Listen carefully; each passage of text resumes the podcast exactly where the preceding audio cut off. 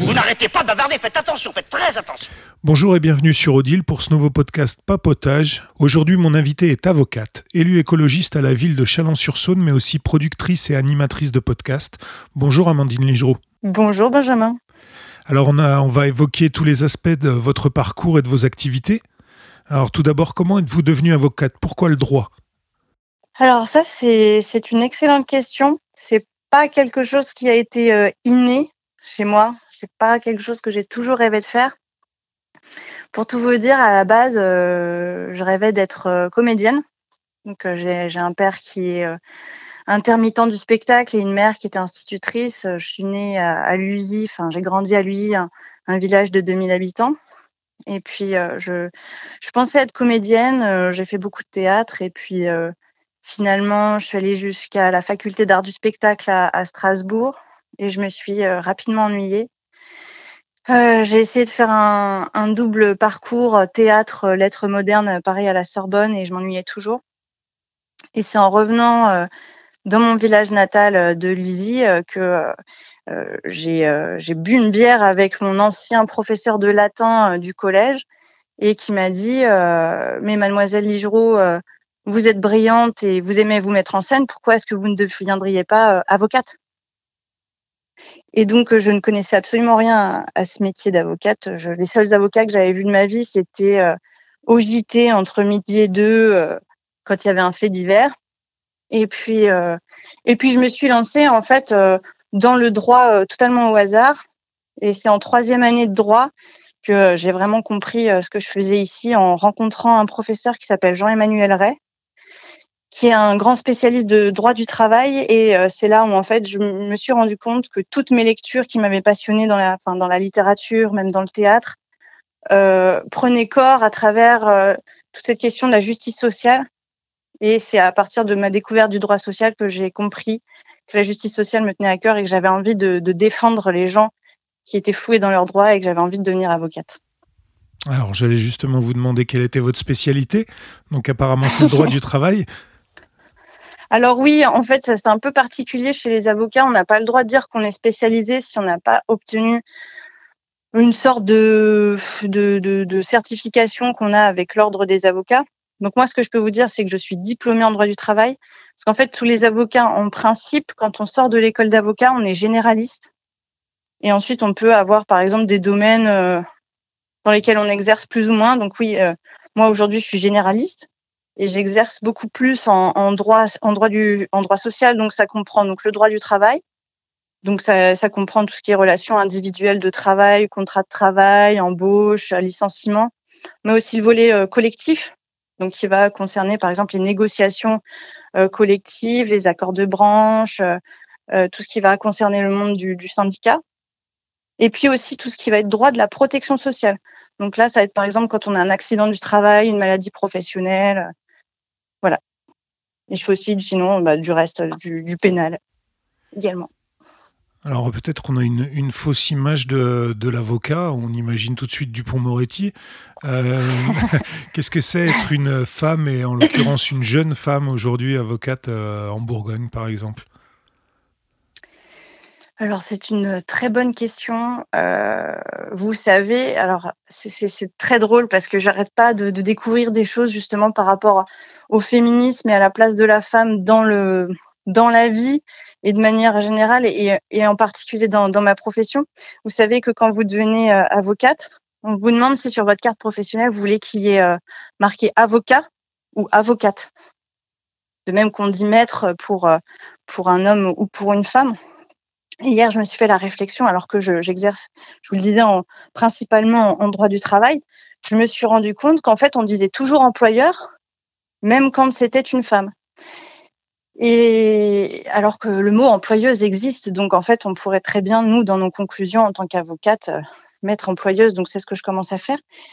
Mais être une jeune femme et être une jeune femme avocate, c'est vrai que ça demande euh, euh en plus avec les convictions qui sont les miennes, de, trouver. Oui, c'est un positionnement qui n'est pas forcément évident à trouver parce que euh, je ne vais pas euh, casser du, sucre sur le, dos de certaines personnes, mais disons qu'il y a encore, c'est une, profession qui a encore beaucoup de misogyne, que les, les patrons, les associés des cabinets sont quand même encore majoritairement des hommes qui ont des préoccupations de très virilistes et qui n'ont pas du tout l'intention de d'adopter un mode de pensée ou d'exercice du pouvoir qui serait plus proche d'un modèle féministe.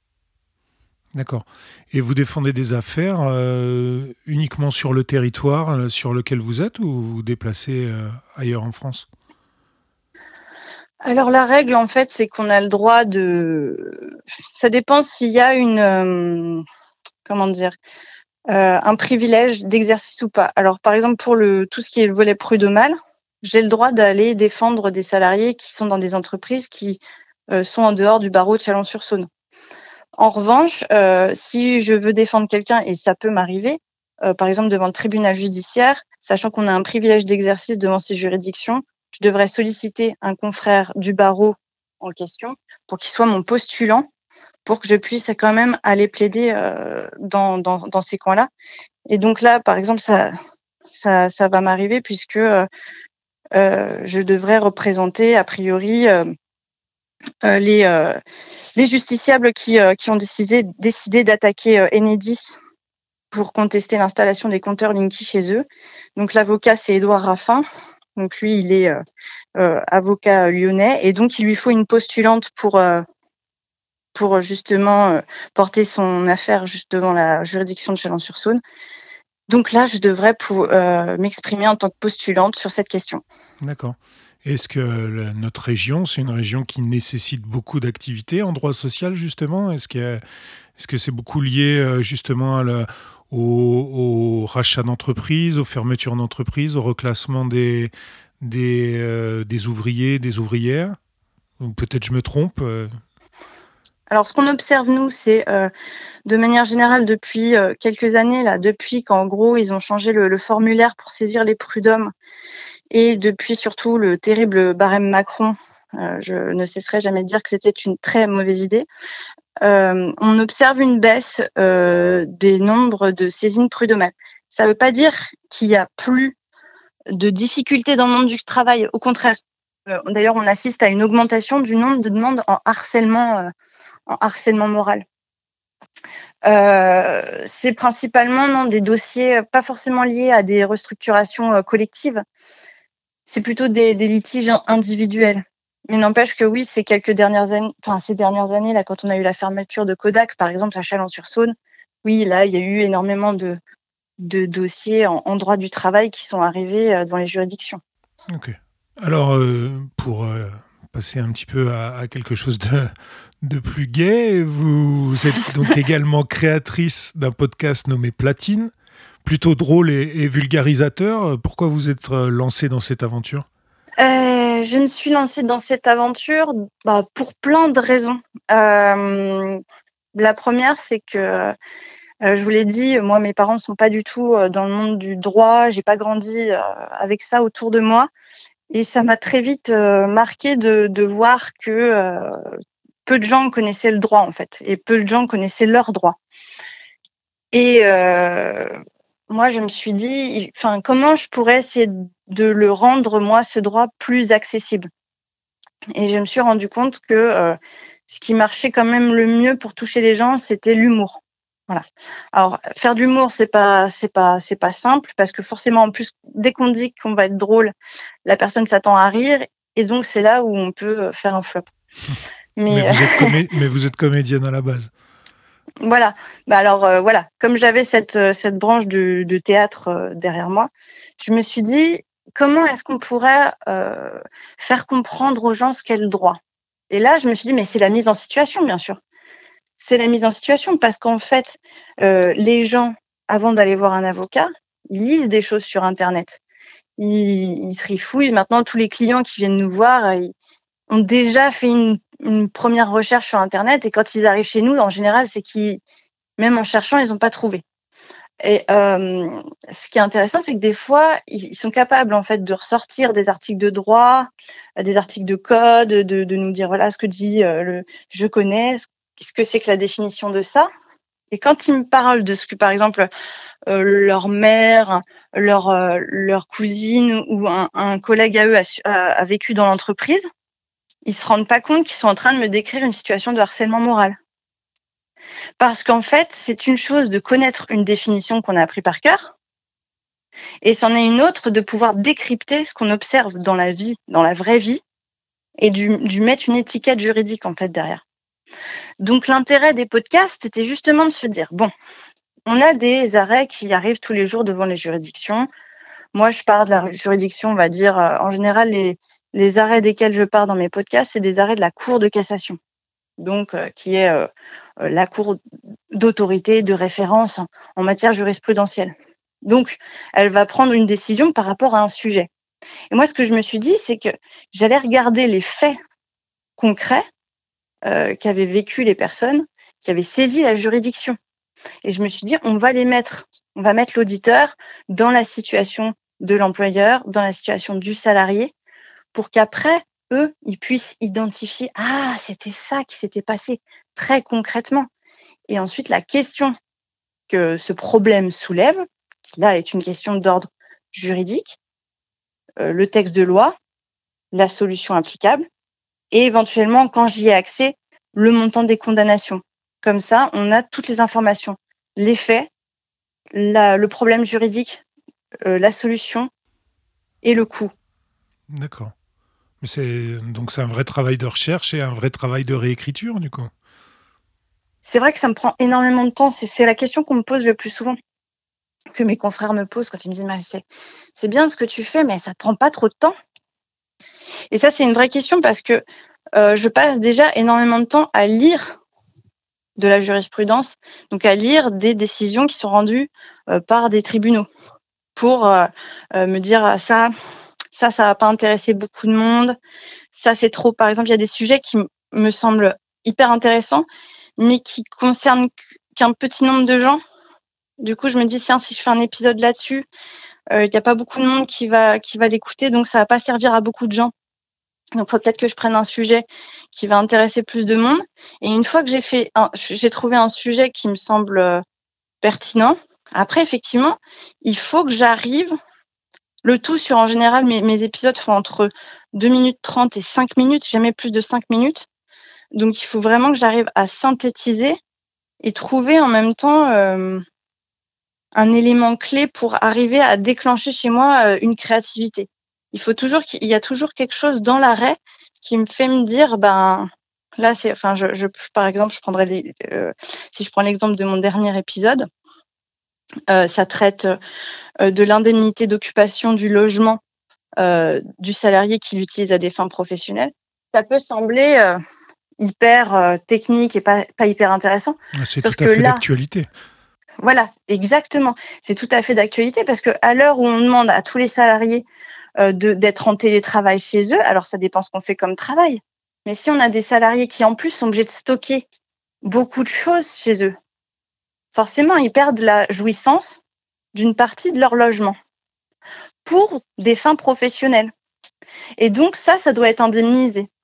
Et euh, je me suis dit, bon, euh, là, comme ça, bon, ça semble un peu terre à terre, etc. Comment est-ce qu'on peut euh, faire vivre la chose? Et puis, en discutant avec un ami qui m'a donné l'idée de prendre l'exemple d'un salarié qui vendrait des boîtes à meux euh, dans, dans, différentes points, dans différents points relais, qui serait obligé de stocker des boîtes à meux chez lui, ce qui poserait un problème avec la personne avec qui il vit, bien sûr, euh, qui le pousserait à devoir demander une indemnité. Donc là, pour le coup, dans les faits d'espèce, dans les faits de l'arrêt, il s'agissait pas de boîte à meux. N'empêche que, euh, effectivement, c'est un salarié qui stockait beaucoup de matériel chez lui et où ça créait des problèmes, des difficultés dans sa vie euh, personnelle. D'accord. C'est une vraie démarche d'éducation populaire, euh, c'est un engagement. J'ai l'impression ça, ça, complète aussi le, travail réel d'avocat, mais, c'est quelque chose qui est destiné vers le public. C'est ça qui nous a plu, c'est cette démocratisation du sujet du droit, justement, envers, euh, envers la population. Comment vous le voyez-vous bah, Moi, ce qui m'a toujours dérangé un petit peu dans... Alors après, oui, moi, je viens du monde populaire aussi. Donc, et l'éducation populaire, c'est quelque chose avec lequel je suis, je suis en accord depuis très longtemps. Et effectivement, moi, ça m'a toujours un peu dérangé le côté. Élitiste. vous voyez le côté. Comment? Élitiste, voilà, exactement. Voilà. Moi, c'est vrai que à la faculté de droit, je, je me suis retrouvée avec beaucoup de personnes. J'étais à la Sorbonne avec beaucoup de personnes qui étaient issues d'un milieu assez favorisé quand même, euh, euh, qui avaient des, préoccupations qui n'étaient pas les miennes, etc. Et je trouvais qu'après, en rencontrant euh, euh parfois des avocats, des magistrats, euh, en allant dans des, parce que j'ai travaillé dans des, dans des grands cabinets parisiens, il y avait cette espèce un peu de, de, hauteur comme ça que les, avocats prenaient, euh, un, froid, quelque chose de très froid. Et je me suis dit, mais forcément, après, on on peut pas toucher les gens. On peut pas toucher les gens si on prend de la distance comme ça avec eux, comme si euh, il y avait la plèbe en bas et puis après au-dessus il y aurait, euh, bah, je sais pas, les, tribuns de la plèbe justement. Ça, ça, fonctionne pas. Et donc oui, euh, moi je m'étais dit, j'aurais aimé, j'aurais aimé avoir un avocat de village dans mon village. J'aurais aimé effectivement connaître comme comme il y a au PMU de mon village, euh, l'instit, et bah, qui est aussi l'avocat. Il, y a, il y a un autre monde où on ne se fait pas que des amis où, où vous êtes engagé aussi, où vous vous êtes engagé aussi euh, dernièrement, c'est la politique. Mmh. Alors vous êtes mmh. euh, élu euh, écologiste à la ville de Chalon-sur-Saône. Pourquoi vous, Et êtes au Grand Chalon. Et au Grand Chalon. Pourquoi vous êtes engagé alors, pourquoi je me suis engagée? Euh, En fait, je suis euh, écologiste euh, de nature, on va dire, depuis longtemps. Mon père étant euh, la LPO, donc c'est la Ligue protectrice des oiseaux, enfin des, des, parents très proches de la nature, très engagés dans la protection de l'environnement. Et, en fait, en faisant du droit et en m'ouvrant à des tas de choses, je me suis dit, mais en fait, les, les pratiques individuelles, au bout d'un moment, on leur limite. Voyez ce que je veux dire C'est-à-dire que c'est très bien de trier euh, ces déchets, euh, c'est très bien de faire attention à ce qu'on consomme, mais quand on voit que le système qui est derrière est un système qui pollue, un système qui blesse, un, système qui ne, qui ne protège pas l'environnement ni les humains qui vivent dans cet environnement, eh ben c'est le système qu'il faut changer. Et donc, en fait, euh, euh, je me suis dit que j'allais prendre ma carte à Europe Écologie Les Verts, qui me semblait être le mouvement le plus démocratique et le mouvement le plus euh, proche de l'environnement, en tout cas de cette question d'écologie. Donc je me suis d'abord présentée en fait à l'époque, ça a été mon premier essai, euh, aux élections départementales donc dans les Hauts-de-Seine. Puis après j'avais rendu ma carte à euh, Europe Écologie Les Verts à l'époque où la tête du, parti était partie rejoindre justement le, gouvernement. Voilà, à l'époque, ça m'avait, ça m'avait déçu. J'étais jeune, j'acceptais pas grand chose. Et puis, euh, après, j'ai changé, j'ai quitté Paris, je me suis installée ici, et puis j'ai rencontré Mourad Lawes, euh, qui donc à l'époque était, euh, qui est toujours d'ailleurs élu Europe Écologie Les Verts. puis on s'est rencontrés en fait autour d'un café, et je l'ai trouvé vraiment extraordinaire. C'est vraiment une belle personne. Euh, qui euh, connaît beaucoup de choses, euh, qui est très généreux, qui est patient, qui est pédagogue. Bon, faut dire qu'il est aussi enseignant, donc il est pédagogue, mais il, il, sait transmettre. il a une vraie sincérité et il m'a dit voilà, nous on veut porter un projet écologiste pour Chalon, un projet solidaire, un projet où on n'est pas, on n'a pas besoin d'être encarté dans un parti pour le pour pour y aller, puisque c'est un projet citoyen. Donc, euh, si ça t'intéresse euh, euh, de construire quelque chose avec nous, ben voilà, la porte est ouverte. Et, je me suis dit, bah, je cherchais pas. Je, je, je ne cherchais, j'avais pas de volonté. J'avais toujours en moi cette envie de, changer un système qui est profondément injuste. Et, l'opportunité s'est présentée en fait euh, euh, naturellement. Ce qui a d'ailleurs été notre slogan, parce que voilà, notre slogan qui, enfin, euh, qui était qui avait été trouvé par Francis d'ailleurs, qui est, qui est décédé du Covid malheureusement l'année dernière. Euh, C'était aux Chalon euh, naturellement.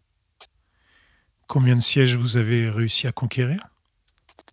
Eh bien, ça nous fait euh, sur le sur Chalon, ça nous fait trois trois sièges. de conseillers municipaux et deux sièges de conseillers communautaires. D'accord. C'est suffisant pour euh, réussir à faire entendre vos idées? Notamment auprès de personnages hauts en couleur, parfois Alors, c'est nécessaire pour être entendu. En fait, c'est indispensable pour qu'il y ait une autre façon de penser, une autre façon de faire de la politique qui soit proposée. Alors, il faut, quand même rappeler que quand on est élu de l'opposition, je le dis parce que, voilà, je pense que vous l'avez vu, euh, quand je expose nos idées, je, le fais avec beaucoup de courage. Euh, quand on est euh, minoritaire, parce qu'on c'est pas systématiquement de l'opposition, c'est juste qu'on est un mouvement minoritaire, et qu'on assume sa position, qui est la position de nombreuses personnes qui sont derrière, qui nous confient leur voix, euh, eh bien forcément, ça va heurter des gens. Forcément, ça, ne va pas dans le sens euh, de la majorité. Et donc, on, se fait, euh, voilà, moi, personnellement, je me suis fait un peu insulter par, les, par les gens sur les réseaux sociaux, enfin, certaines personnes, certains soutiens de notre mère actuelle, disons. et donc, ils me disaient, mais agissez. Mais non, mais justement, moi, je ne peux pas agir. Je peux agir en tant que citoyenne, je ne peux pas agir en tant qu'élu. Moi, je suis là pour porter euh, notre vision, la vision qui est euh, celle des, personnes qui nous font confiance, qui ont envie d'autre chose, qui ont envie que on se tourne enfin vers un monde euh, où l'environnement est respecté, où les hommes et les femmes sont respectés, et non pas dans quelque chose de très vertical, patriarcal, où en fait il y a un seul mode de pensée et où finalement le tout est prétexte à de la communication, à de la visibilité, et non pas à servir un intérêt collectif. Pour autant, vous n'êtes pas, euh, comment dire, euh, résigné Vous avez toujours envie de continuer? Élu depuis, euh, depuis un an maintenant? C'est vrai que moi, je ne m'attendais pas à ça. Je n'avais pas signé pour. Vous savez que quand vous êtes conseiller alors, il y a quand même un truc important à savoir. quand on est conseiller municipal, à Chalon-sur-Saône, euh, on est rémunéré. On a une indemnisation pour, euh, pour ces fonctions, sauf, sauf quand on est avocat dans l'opposition. dans l'opposition Voilà, cette année, en fait, la décision a été prise euh, de donner une indemnité en fait à tous les conseillers municipaux en créant des, des, des missions à certains conseillers municipaux. Moi, je suis navrée, dont je ne vois pas l'intérêt pour euh, la population, euh, en tout cas chalonnaise. Alors, euh, par exemple, dans, dans le type d'émission que vous avez trouvé, il y a mémoire. Alors, il y a un conseiller municipal qui est chargé de la mémoire et du monde patriotique. Voilà. Et pour ça, il touche une indemnité qui est versée par, par la mairie. Donc, voilà, moi, je ne suis pas rémunérée, je tiens à le dire. Voilà, je ne suis pas indemnisée chaque fois que je vais au conseil municipal, j'y vais parce que j'ai des convictions, parce que je crois qu'on peut faire changer les choses et parce que je, je, y a des gens qui m'ont fait confiance pour que je sois là. Donc j'assume, j'assume cette confiance qui m'a été accordée et, je diffuse leurs idées, leurs propositions. Euh, bien sûr que des fois, euh, ne m'attendant pas quand même à ce qu'en plus de ne pas être indemnisée, je sois insultée quand même sur les réseaux sociaux. Là, on m'a traité de avocate de mes deux, quand même, parce que j'ai fait une intervention euh, au conseil municipal. C'est-à-dire que j'ai exercé ma, charge de conseillère municipale, qui est notamment, euh, comme c'est prévu par le Code général des collectivités territoriales, de contrôler l'action du maire. Voilà. Donc moi, j'exerce ma charge telle que prévue par la loi. Je vous avoue que j'avais pas forcément anticipé qu'en faisant mon office, j'allais euh, être insultée. Alors voilà, après en avoir discuté avec euh, des gens qui font de la politique depuis longtemps, on m'a dit mais si, mais bien sûr, mais c'est monnaie courante. Mais je vous avoue qu'effectivement, au début, euh, dans les premiers temps de ma prise de fonction, j'ai trouvé que c'était un peu violent. Quand même, c'est pas c'est pas comme ça. Quand on veut construire en plus un monde non violent, un monde qui, qui, qui répond à, à, plus de la consultation démocratique là être balancé en fait là-dedans où tout est très vertical où en fait on nous consulte euh, c'est une façade. Les décisions sont déjà prises donc euh, quand on nous consulte en fait finalement euh, c'est parce qu'on est, obligé de le faire. Mais finalement, l'impact, euh, ce qu'on va dire, ne sera pas nécessairement pris en compte. Donc effectivement, on se repose. Moi, en tout cas, je suis quelqu'un qui se, remet régulièrement en question. On se dit, mais alors, est-ce que ça sert bien à, quelque chose que, je sois là, puisque dans l'action, dans l'action, je, ne suis pas efficiente. Mais en fait, finalement, en, y réfléchissant, moi, je crois sincèrement que ce soit dans mon activité d'avocate, dans les podcasts ou euh, dans mon activité de d'élu, des fois, vous savez, on dit quelque chose et puis la personne reste sur sa position, par principe, par fierté, etc., ce que vous voulez. Et, vous, la personne s'en va et vous dites, j'ai pas réussi, j'ai pas réussi à la convaincre, j'ai pas, pas réussi à, à faire changer les choses. Et en fait, ça prend du temps. Des fois, vous plantez juste une graine et elle germe quelques jours plus tard. On vous le dira jamais, mais vous voyez le résultat. Et, et, la politique, je crois que c'est ça aussi. C'est-à-dire que quand j'ai reçu au final beaucoup plus de messages de soutien que de messages d'insultes. Beaucoup plus. De gens qui étaient euh, soulagés, en fait, que cette parole, ces mots qui étaient quelque part enfouis en au fond d'eux, que tout le monde avait peur de dire, voilà, c'est ces mots que j'ai portés là, ça a soulagé un grand nombre de gens. Et je suis convaincue que même si euh, mes opposants politiques à qui j'adresse ces mots, sur le coup, font mine de ne pas les, pas les écouter, ne pas les enregistrer, je suis sûre que ça fait germer quelque chose quelque part. Et, euh, c'est ce qui me pousse aujourd'hui à continuer et à assumer ma fonction avec conviction. Super. Bah, on va rester sur cette note positive. Euh, je rappelle que vous êtes avocate, que vous êtes élue écologiste à la ville de Chalon-sur-Saône, au Grand Chalon également, et aussi productrice et animatrice du podcast Platine d'avocat. Amandine Ligereau, merci d'avoir papoté avec moi. Merci Benjamin. Et euh, merci à toutes et tous d'avoir suivi ce podcast euh, sur Odile. Je vous dis à bientôt pour un nouveau papotage.